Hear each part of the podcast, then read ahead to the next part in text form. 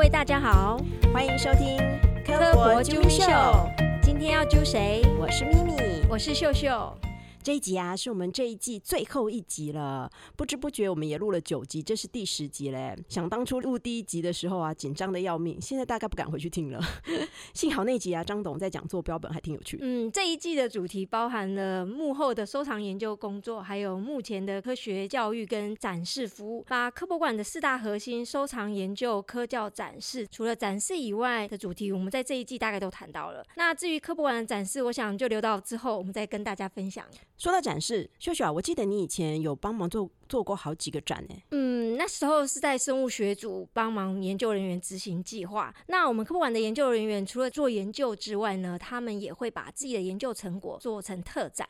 那这个时候就需要展示的人员来协助做展场的空间规划。也是因为那样的机会，让我有机会参与了展示空间的设计。所以后来是什么契机让你会从生物学组转到科教组来的？嗯，大概是二零一七年，那时候应该是七月吧。然后有一天，现在的老板科长就来。问我说，教育部要成立一个科普传播中心，有没有可能去那边帮忙？那时候我就跟他说，最快的话，可能也要到九月才能过去。所以这样算起来，到科普传播中心应该也有四年多了。对耶，其实今天正是科普传播中心成立的四周年周年庆。其实大部分的观众可能都没有听过科博馆有科普传播中心，不过你一定都有听过或看过我们产出的成品。至少你现在就在听我们的 podcast 啊。嗯，可能对观众来说，科普传播中心也是科博馆一部分，那就不要太计较了。但今天既然是周年庆，所以呢，我们今天就不邀请来宾了。今天会跟大家揭开我们中心的神秘面纱。那先介绍我们科普传播中心的老板黄俊林科长。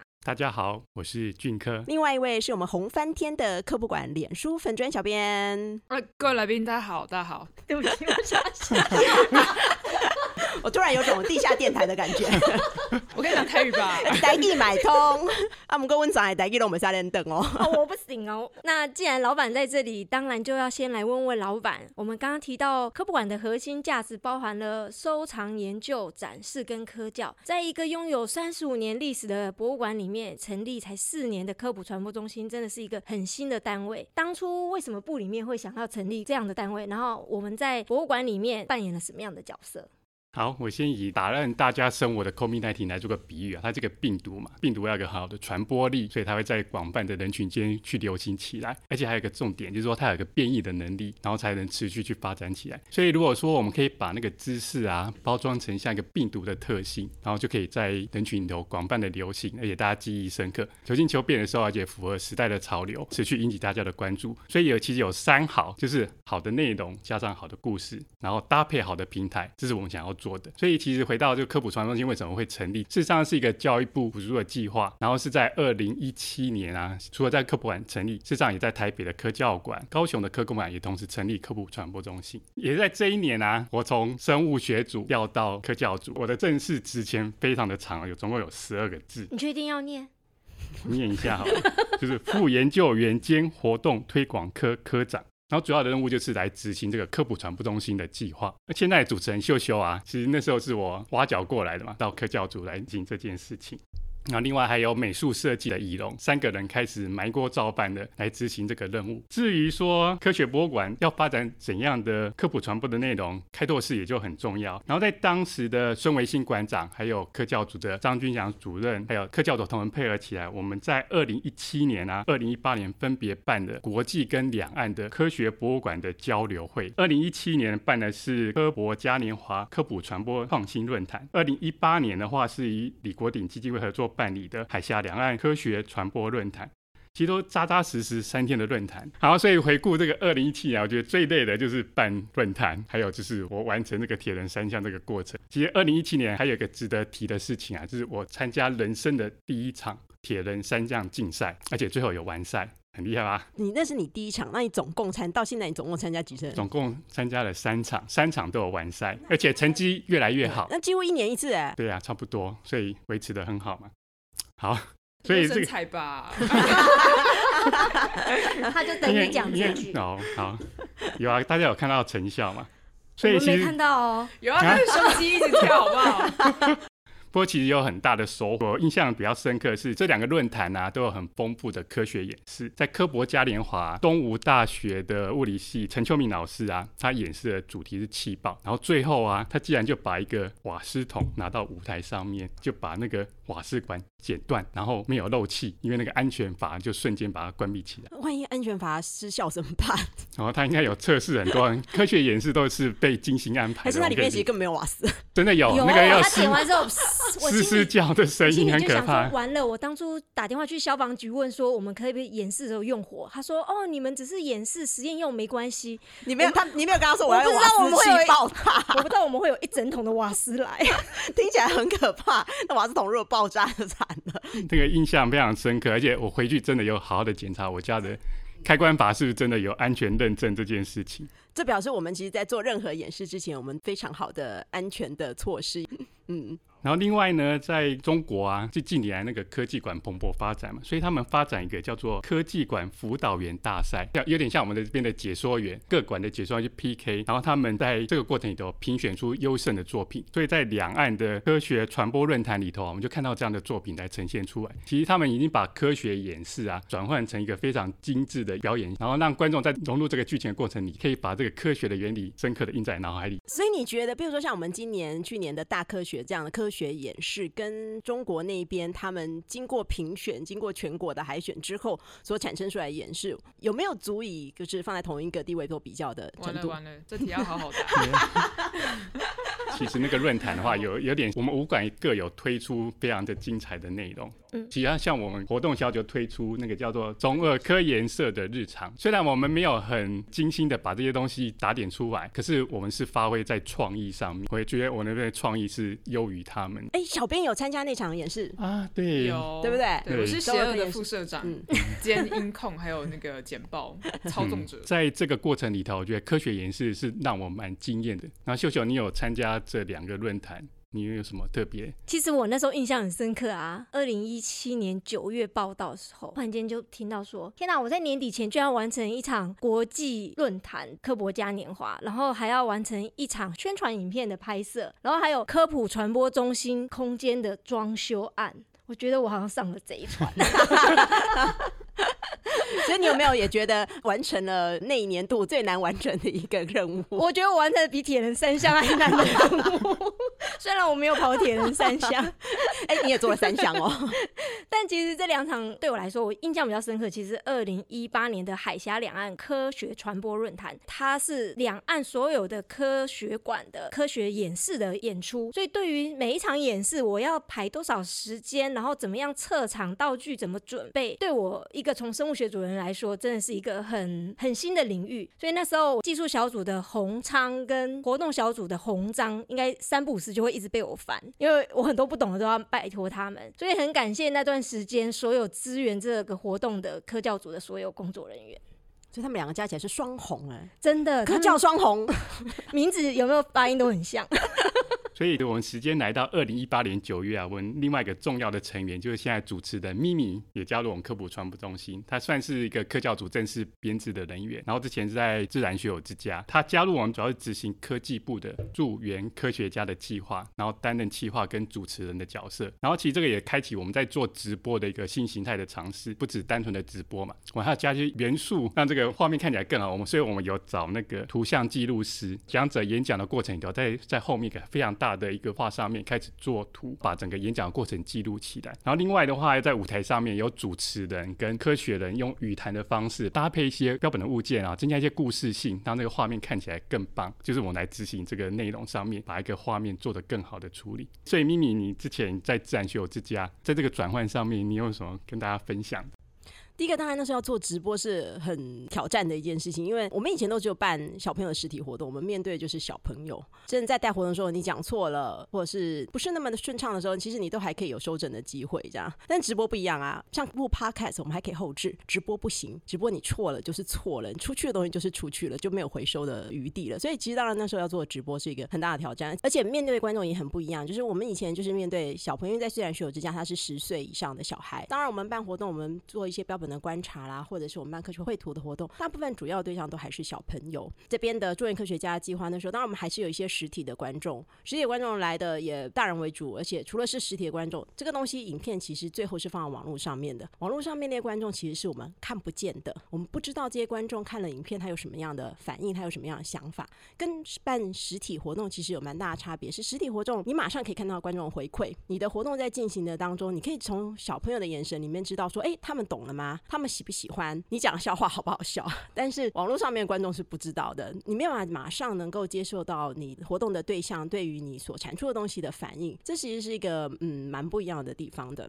对，但是其实不管就是在学友之家也好，或者是在这边也好，就是我觉得当时在学友之家那么多年的一个现场经验，其实是现在办活动一个蛮重要的一个基础啦。就是在学友之家，其实有办过很多不同主题的展示也好，或者是活动也好，当时那些活动的基础，其实是对于博物馆的一个核心价值，不管是广度或者深度的一个认识。在一个就是以对博物馆的核心价值的基础的建立上面，现在再来办这样子的活动的时候，我觉得面对不一样领域的。讲者来的时候，自己比较有那个信心可以去访谈他们。我觉得没有当时的那个经验，是我觉得我已经不敢去坐在那个主持台上。就是不管说别人觉得我的表现如何，但是至少现在我觉得，就是说如果没有过去那个经验，其实我现在应该是没有办法胜任那样的工作。我只要一旦是对于就是博物馆的核心的价值有了一定的认识以后，其实不管在科教组的哪一个单位工作，我觉得都是就是你把你的核心价值守好了，你能够你所产出出来的东西，其实都不会偏离。一个博物馆想要展现给观众的东西跟内容差太多，就是我们还是不管在哪个地方，都是还是要把那个博物馆的核心价值守好就对了。嗯，所以你第一场是访谈谁？我第一场的访谈应该是那时候是周文豪副馆长，很尊敬的学术副馆长。我觉得其实周副馆那时候给我一个很感动的一件事情，就是其实到科普传播中心之前，其实我放了四年的育婴假，在这么多年的没有面对正常人好好讲话，面对小孩你能够讲的就是婴儿语这样子，你没有在面对正常人好好讲话的情况之下，你要站在台上还要去访谈一个人的时候，会蛮担心的啦。我就跟周副馆讲说，其实我很担心自己在台上的表现这样子，他就跟我说不用担心，那他会带领我这样子。其实我我还蛮感谢他当时对我讲这句话，那是给我一个很大的信心。但我觉得你有现场经验，我觉得你主持真的还不错。我感谢你。好，认同加一。我希望下面有观众可以多给我多一点加一。所以除了直播以外啊，另外我们自己特别喜欢的是跟艺术家的合作，推出那个驻馆艺术家的系列。然后事实上，借由艺术家的观点跟巧手啊，把一些具有科学内涵东西啊，很美的作品把它呈现出来。我觉得这样的话，可以让更更多的观众可以去关注我们科学内容的东西。所以其实我们做了很多不同元素的结合的尝试的这件事情。然后另外我们这两年还接了一个重要的计划，就是台湾科学节专案办公室的计划，整合五个馆的资讯啊，然后推展一个比较大型。的科学活动的内容，这个过程里头有另外三个成员也加入，包括立纯、安妮跟翰林。啊，所以其实科博馆的科普传播啊，是很多的面向，其实我们真的是包山包海，包出一个小宇宙出来。真的，那时候我都记得，比如从科普嘉年华一直到科学节，科教组流传的说，从地狱周到地狱月到地狱年。这样的冷笑话。那如果每年办科学节，那么每年都地狱年，就地狱年就不地狱了，你就不能用地狱年来形容它了。回到一开始我提到，其实要一个好的平台嘛，所以其实，在二零一九年，我们做了一个很很重要的事情，就是说把本馆的 FB 啊，从原来多头马车的，就纳入一个成为我们科普传播中心这个核心经营的一个内容。对，FB 其实是我们这些很多产出的内容，不管是直播也好，我们拍的影片也好，其实我们都是透过 FB 这样子的平台去露出，去给观众观赏的。那当然，我们的 FB 其实很多年前就已经成立，二零一三年就成立，但是一直到二零一九的四月一号。才改由专职的小编来经营。如果有长期有在关注我们的脸书的人，就会发现，哎，我们的脸书这几年来其实不太一样了。那当然呢，能够有这样的不一样，就有很重要的核心的人物在里面，就是我们的小编了。我们请我们的小编谈一谈这几年的心路历程。哎，我自己很蛮恭维，但是我惊喜在。盖小厉害的内容，好的啊，不知道怎么接，你可以转回国语。其实因为你也是从科教组其他的小组调来科普传播中心的，当初你愿意接下这样的任务，一定有你心里面的一些想法，跟你对你这个工作的目标，或者是你有一些自己的期许。经过这些年之后，你有没有觉得当初你所想的跟你现在所做的有没有符合你的期待呢？讲白了就是你为什么会来？那你来有没有后悔？其实没有没有没有多想上贼欸，船？贼船第一个应该是什么时候啊？二零一九四月一号，没有，但是已经我是四来了我是四月一号到这个办公室，就是一一切都是一场愚人愚人节，嗯对，就是我记得是二月十五号的时候，你跟前主任张董就是找我去办公室，就问我说要不要做这件事情，然后我什么都没有想，就说好啊，那我就来了。他贼床上的比我还要干脆干脆是船不是床。心路历程哦，当然蛮多的啦。就是到现在的话，今年是几年啊？二零二一，所以有三年多。一开始会答应，其实是因为我之前在活动小组嘛，早就有跟同仁就是在讨论说，那个时候对我来讲的比较好的沟通管道跟讯息流通的这些平台，大概就是社群媒体。那比较多人用的可能就是 FB，当然现在可能会觉得哦很老，这是老人在用，没有哦，妈妈们都在用哦，爸爸们也都在用，有些学生也都在用哦。妈妈们、爸爸们不就是很老的在用吗 就？是没有很老啊，就是我也是跟着老没礼貌。我也是妈妈，我妈妈，那就是相对于十几、二十、十几岁的年轻人，就是相对于你们不是那个亲手女吗？我儿说我二十几，对呀、小孩的话能认信吗？认同加一，你也差不多二十几啊，谢谢。那我觉得我未成年吧，大概。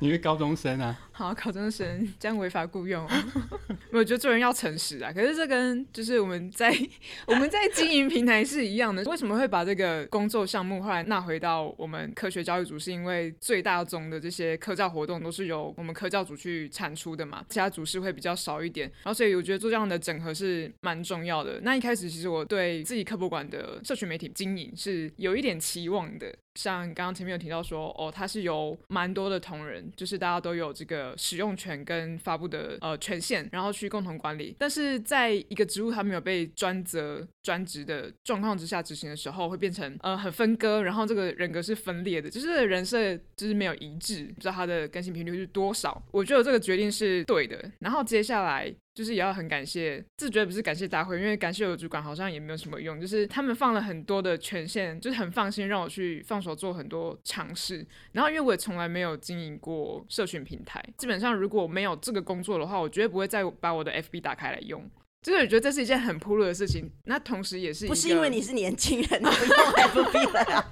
不是 不是，是我觉得它是看你怎么使用它。你可以把你生活的所有经历，就像打卡好了，像我马上知道你人生在哪里。然后你喜欢的跟你拍过的照片，我就知道，哎，你可是什么样的性格的人。然后你喜欢什么，偏好什么，不喜欢什么，这全部都一目了然。回观到我们自己科博馆的这些客群还有受众，你就会发现，哎，其实有一些尝试比较新的，不管是用词或者是文案，然后或者是图像的编辑呈现上面的接受度变高变多了。那我觉得这也会就是连带的会有一些不同不同的效应吧。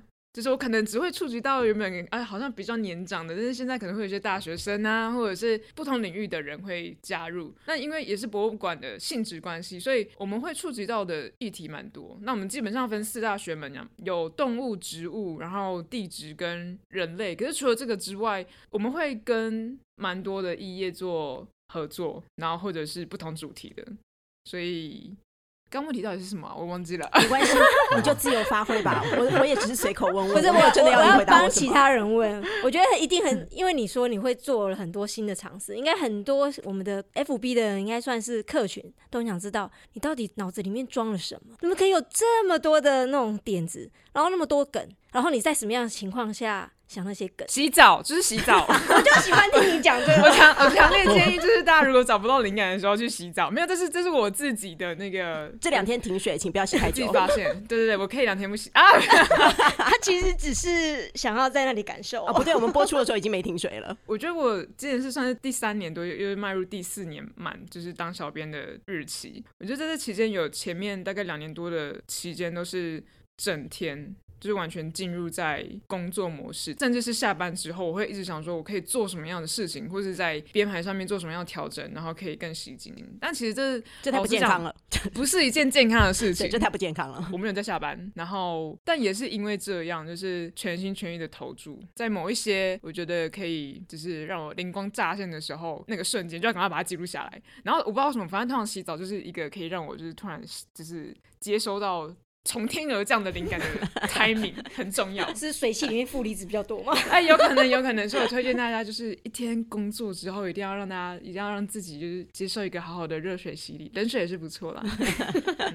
有没有让你觉得呢？跟观众互动的过程中啊，有没有让你觉得很贴心？有没有这样的例子？就我更想要讲不贴心，没有啦，没有啦，我又被消音哔哔哔哔哔。当然，当然有贴心的，就是会呃，会有养成一群。也不敢说是铁粉啦，但是至少他是很了解，哎，我们现在有什么样的活动，然后科普馆的营运现状。那我觉得做粉丝团、做粉丝业最重要的是培养一群你忠实的客户，这些人他真的知道你在做什么，然后他们认同你的理念。那当这个时候有其他的观众他有其他问题的时候，甚至不必自己去一线的面对这些人，你的问题就会被这些铁粉回答。那我觉得这是好的一个层面。但是当然，就是经营像这样子公开社群平台，也有它困难的地方，没关系。这个主持人就不用问，这个我自己讲好，这个最有感的。好好，那么我要讲了，讲到这个我就你要讲困难的地方，让我喝一下卫生纸吗？让我喝一下饮料，不用卫生纸，不用卫生纸，还是让你放不开的时候。就是因为它是一个公开的平台嘛，那它都是公开的文，所以大家都会看得到。我说的大家指的是，就是真的是大家，不见得是该领域的。每个领域都会有一些话语权比较洪亮的人，那或者是很多的专业，它其实需要专业度去做诠释是比较对。所以在发文的时候，我会抗争到一些重要的点。第一个就是科学正确性，就如果它是错了的话，就会招来，哎，你们是要要挂号那个挂号。国立自然科学博物馆。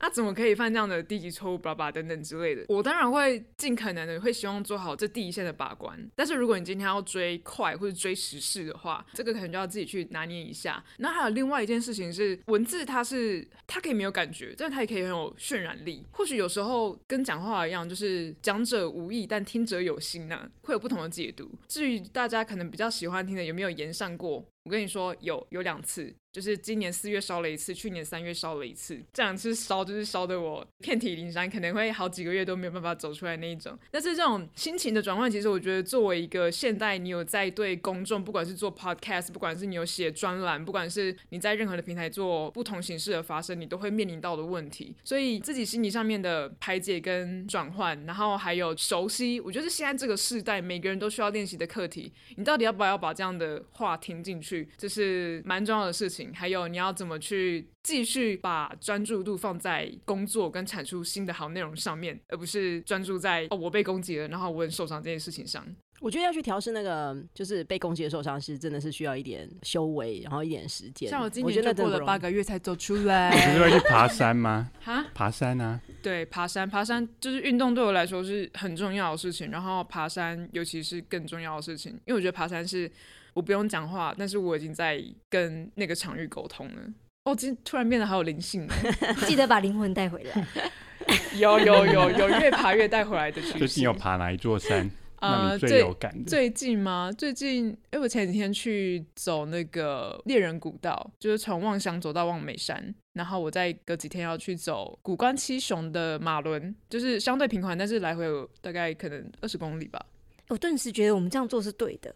那两个是运动咖，我们这边不是运动。粉 粉丝有听到的哦，粉丝有听到，要要跟他近距离接触的话，可以去爬那几座山。就我觉得可以，有可能不急而已。可以揪哎，然后我的小腿已经超壮，可惜现在就是没有办法露，就是我的小腿超壮。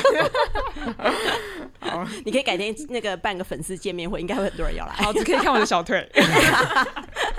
我们都是在科普传播中心工作，我们办公室应该是全科博馆最美的办公室吧？号称就是毋庸置疑，觉得是什么号称？我觉得是坐实的，没有觉得真的是最美的。就是科长他每次自己带别人来，然后参观办公室说：“你看这些树都是我养的，都是我在照顾的。”但事实上也是啦。然后对我就是一个容易受伤的人，所以我在我的位置上面也摆了很多的什么花之类的，然后让我觉得比较像对比较像被大自然拥抱的感觉。然后我们就没有那种死隔间，就是我们。没有那种很高耸的、很像石墙之类的隔间，我们都是用植物来做隔间。你在说哪个办公室吗？不能说，我觉得这都要剪掉。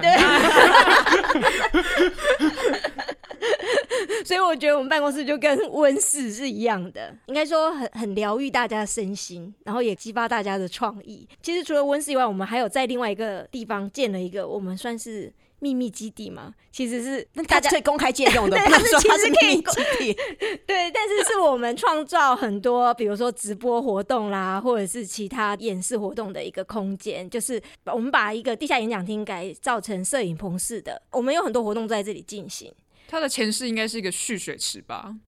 但是 应该是说在改造前，它是蓄水池。所以当年有什么样的契机可以改造这个空间？老板要讲一下啊？对，它不是一个蓄水池的，它本来就是一个演讲厅，原来样子有点像小规模的兰厅，所以它其实规模比较小，可能不到一百个人的演讲厅。然后后来的话，因为是天花板的水管破掉，破掉以后整个就淹水，就变蓄水池，所以没有遇水则发，遇水 遇水就打掉重练的，所以等于说刚好我们在科教组嘛，这个是我们的辖区，我们就来安排说怎么去做后续的规划，把它重造这件事情。然后其实有个契机，就是说二零一八年啊，我们有去英国的自然史博物馆考察，所以我们在那边看到，就他们有一个摄影棚的演讲厅，然后这个摄影棚的演讲厅啊，进去啊就很多不同角度的摄影机，然后可以拍观众、拍物件，然后然后可以放大不同的角度这样。然后另外的话，他们有一个很厉害的导播间，可以控制灯光音响，就是我们是参照这个的原型来做。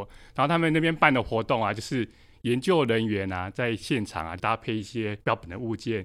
在那边做解说，因为观众跟这个研究人员非常接近嘛，大家可以很亲近的去看到这些标本物件，所以我们就按照这个原型来开发我们后续的整个演讲厅的改造。所以在二零一九年中旬的话，我们完成了这样的一个演讲厅出版。也可以说是有一点仿造了英国自然史博物馆嗯。对啊，其实很多国际大的那种自然史博物馆算是我们的标杆嘛，而且它基本上也是适合我们这种属性的自然史博物馆可以做的东西，尤其可以由研究人员带领大家去看这些标本物件这件事情，我觉得是蛮吸引人的。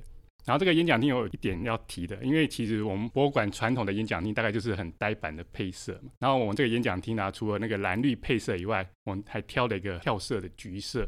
橘色的话是之前都没有用过的，然后看起来就是有点像高铁那样子，非常年轻、有活力的一个企业的感觉。就是在草皮上的高铁了，因为我们的椅子就是 草绿色跟橘色所以其。实我觉得那个空间的氛围也非常棒。对对对有机会的话，欢迎大家报名参加我们这边的活动。其实大家都会踊跃报名啊，只有就是报超过报不到的问题。没有报到名的，不要再来脸书骂我了。没办法，那地方实在太小了。不要再再让我写文回复了。如果有人可以捐个几百万，我们可以再盖一间啦。哎，可以哦，没有没有，我觉得那个特性就是小空间，然后大家互动的，觉得反而是它的特色。所以我觉得就是少少才大家才会觉得很珍贵。我们小而美啦，然后做的精致。而且跟以前办实体活动就真的完全是不一样了。在这个地方办活动，根本就是像要制作节目的概念，所以操作上面有很大的差异。刚老板在讲，就是我们营养厅会有摄影机啊，会有导播间。我们这个地方就是上面有很多摄影机，然后后面导播台啊，又有导播机，又有音控，又有灯控，啪啦啪啦啪啦，有很多很多很多各种不一样的控。其实以前我们在办实体活动，哪有这么多控？我们一支麦克风跟一台投影机，我们就可以打片一整场活动了，哪里需要这么多台机器？现在每台机器都要学、对，那个控音盘上面根本就是那个学了四年都还不会、那实在太难了。我们还好，我们有超强的师傅。对，对，我们有那个刚刚讲那个双红的红昌，对对，我们都拜他为师。我我们光是天花板就有五台摄影摄影机。对呀、然后通常搭配活动的话，现场会再加更多的机。所以我们要学会企划，要学会主持，要会学会灯控，要学会音控，要学会呃控导播机，学学会控摄影机。其实这真的跟办实体活动很多不一样，是这个其实这个比较像是在做节目制作。那当然，我们跟真的电视台的节目制作的规模小很多很多很多。我曾经看过那个在节目制作的那后台的那个影片，哇，人家的设备之高档啊，光是导播机就啪啪啪好几台，对，光是导播机、哦，我们一台就搞不定了。我们一台就搞不定了。虽然等级差很多，但是那个模式其实是有一点点像的，就是我们需要有人去摄影，我们需要有人去导播，然后我们可能要有人去控音响，有人要去控灯光。其实那个基本上面的概念是差不多，但是跟我们过去在办实体活动差很多啦。对，这个很像电视节目制作，但其实我们一点电视节目制作的经验跟概念都没有，但是就是从头要学。对呀、就说每个人就像那个海岸村恰恰恰的红班长。对啊，就是万要要要万事通啊，所以才能大家互相支援啊，然后整体协作把一些内容做出来。所以其实像我们的自然科学现场，还有今年推出的台科秀啊，我们就这样一点一滴的把它累积起来。所以其实这个过程有蛮多的挑战跟成长。所以好，来这边我敬大家这个辛苦工作的成果。其实我们就是以自媒体的角色在经营影片的内容。那在主题的设定上，其实我们很多都是拍博物馆的幕后。目前自制影片，我们已经累积有超过大概六十万人次的观看。除了知识内容比例较高的影片啊，在 FB 宣传影片相对的需要更短、更吸睛。那如何创造出这些有趣的影片？我们再来请小编分享一下。虽然我们的点阅率呢跟人家那个的 YouTube 比起来，我们还是有点弱啦，但是能够创造这样点阅率，在博物馆，在至少在我们博物馆里面，已经算是个很厉害了。嗯，因为基本上我们粉丝的基数就没有这么多。那是那是哪一年啊？就是缤纷的生命特展那一年，去年吧。去年吗？才去年哦。去年啊！天哪，那只缤纷的生命其实就是由伯恩他们公司拍的那个叫。Taiwan，台湾，对，我们把那个资讯放在那个留言处，好让大家可以去参考一下。我们后面还有剪辑了一个就是对照版，当然这是一些就是年轻人会接触到的新兴的内容。然后我们就把他的，他有试出一个音讯，就是欢迎大家做二创那样子。然后所以我们就自己就是做了一些奇怪的填词，然后跟缤纷的生命是相关的。然后我们还有合音哦，然后录了很多次，点阅率很高。那当然在不同主题上面去操作，或者是你把一个本来在产品定位上面比较严肃的东西，然后把它转译成好玩的时候，相对来讲它的关注度是高的。大众一般而言对呃博物馆的看法可能是，它它是一个比较学术专业性高的、比较震惊的。然后我们把它到台湾的曲调里面去，那它就会变得哦好像很活泼。然后包含这些分镜的画面，其实我们都蛮认真的去做了事前的规划。感谢我们的研究人员，就是这一次都有愿意露脸，然后再跳下海去。跳这些舞，对，跳一些舞，跳一些舞，这其实尺尺度蛮高的。可是我会发现，哎，其实还有一个最尺度最高，有那个激动的。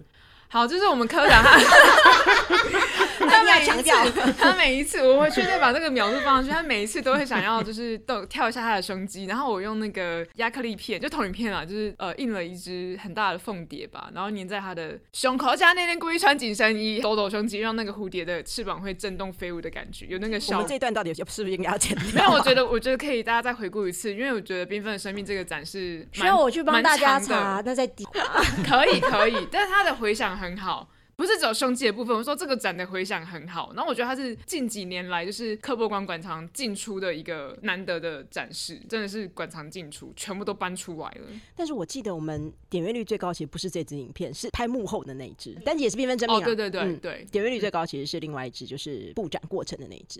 但是因为他大家看到长颈鹿怎么样躺着进来吧？对啊，就跟人一样，最终也是躺着出去。非一般大家所能理解的移动方法，动的方法就是大家就会很吸眼球。所以你要怎么样经营一个好的社群，或者怎么样让大家抓到眼球，就是动的跟大家一般常理所理解的不太一样。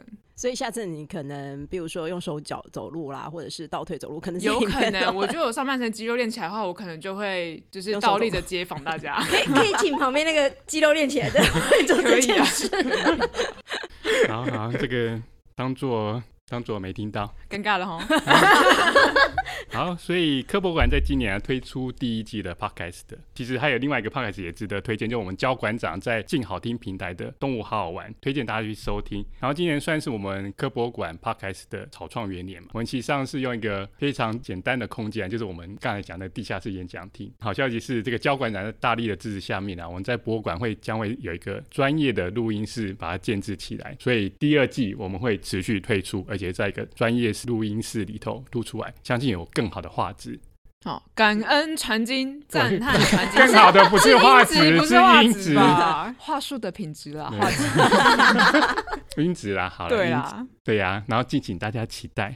谢谢大家收听这一季的科博救命秀。这对我们来说啊，是创新的尝试。从一开始的紧张，到现在比较从容一点点。过程中除了有好多有趣又好玩的故事以外，也让我们学习成长了很多。那再次谢谢大家的收听，别忘了到 Apple Podcast 按赞留言，还有给我们五星评价。我们下一季见。除了 Apple Podcast 之外，在 Spotify、Sound On、KKBox 也可以收听到我们的科博救命秀。今天谢谢老板，还有谢谢小编。谢谢大家的收听，我是咪咪，我是秀秀，俊科啊，我是今天有喝特别的舒服的饮料的小编，大家拜拜拜拜拜拜，然后到时候去那边庆祝一下。我会邀张董啊，因为到时候要给他付钱。剪进，剪进去剪进去，剪进去。然后，然后播出的时候，张董一听，啊，什么？原来我要付钱的，然后把秒数告诉他。对啊，张董去那边没付钱，怎么叫张董哎、董？他听到的时候刚好是付钱那一天呢。哦，真的呢。张董，sorry，该来付钱咯。但我真心希望他回来当主任。是要宣传他那个重要的发现，就是金钱豹。金钱豹台湾有金钱豹，一亿两千然后我有建议他就找那个也说他的金钱豹。不是是那个小姐酒店，酒店。我们一起来对行销我们的这个多有。行销的内容，而且是真的。法可文法文的可我管酒店。等一下收不回来，我我先让我笑我。我要自制音效。听起来是空的。听起来只有两杯。